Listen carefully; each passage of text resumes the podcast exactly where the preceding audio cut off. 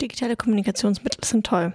Ohne sie, ohne das Internet, ohne Laptops, Smartphones, Tablets wäre das Arbeiten im Homeoffice oder an einem anderen Ort außerhalb des Büros kaum möglich. Digitale Kommunikationsmittel sind schrecklich, denn sie nehmen uns Freiheit, weil wir von überall auf der Welt arbeiten können, so gut wie immer erreichbar sind, uns ohne sie mittlerweile nackt vorkommen. Sarah Peschke zeigt in dem Buch Wie wir arbeiten wollen die Zwiespältigkeit der Digitalisierung. Durch die Corona-Pandemie mussten viele Berufe erstmalig Homeoffice intensiver ausprobieren. Damit haben Arbeitnehmerinnen eine gewissenhafte Arbeitsmoral mit nach Hause genommen. Viele ziehen ihren Selbstwert von der Erwerbsarbeit und haben sich deshalb auch selbst sehr angetrieben. Das ist gleichzeitig auch eine Falle.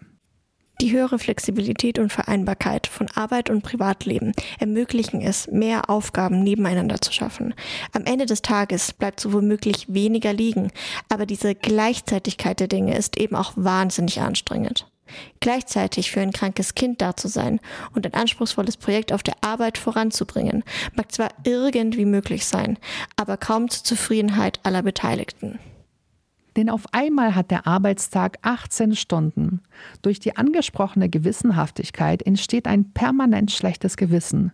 Und das wiederum macht Pausen praktisch unmöglich. Dabei sind Pausen notwendig für die Produktivität. Es entsteht ein neuer wissenschaftlicher Zweig, der Wellness als Pausen verkauft. Dabei ist Wellness oft nur die letzte Maßnahme, um die Selbstausbeutung am Laufen zu halten. Die Erwartung, die die Gesellschaft an Frauen und insbesondere Mütter heranträgt, sieht ebenso aus. Die haben alles hinzubekommen, sonst sind sie gescheitert. Nur logisch, dass Frauen diese Erwartung irgendwann an sich selbst haben. Und dass es immer schwieriger wird, Hilfe anzunehmen, um vor sich nicht das Gesicht zu verlieren. Es liegt in der Natur der Mütter, alles so lange schaffen zu wollen, bis gar nichts mehr geht.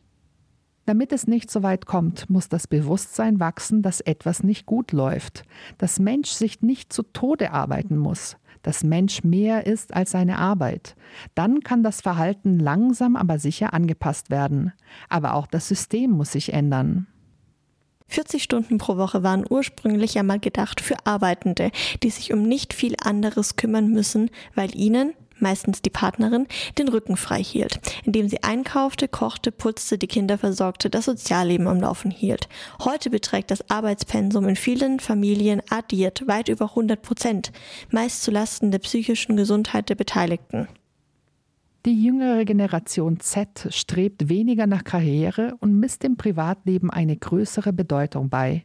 Von ihnen können wir lernen abzuschalten, Pausen zu machen, verstehen, dass die Arbeit nur ein Teil des Lebens ist. Monika Hinrichs-Meyer, Kulturredaktion.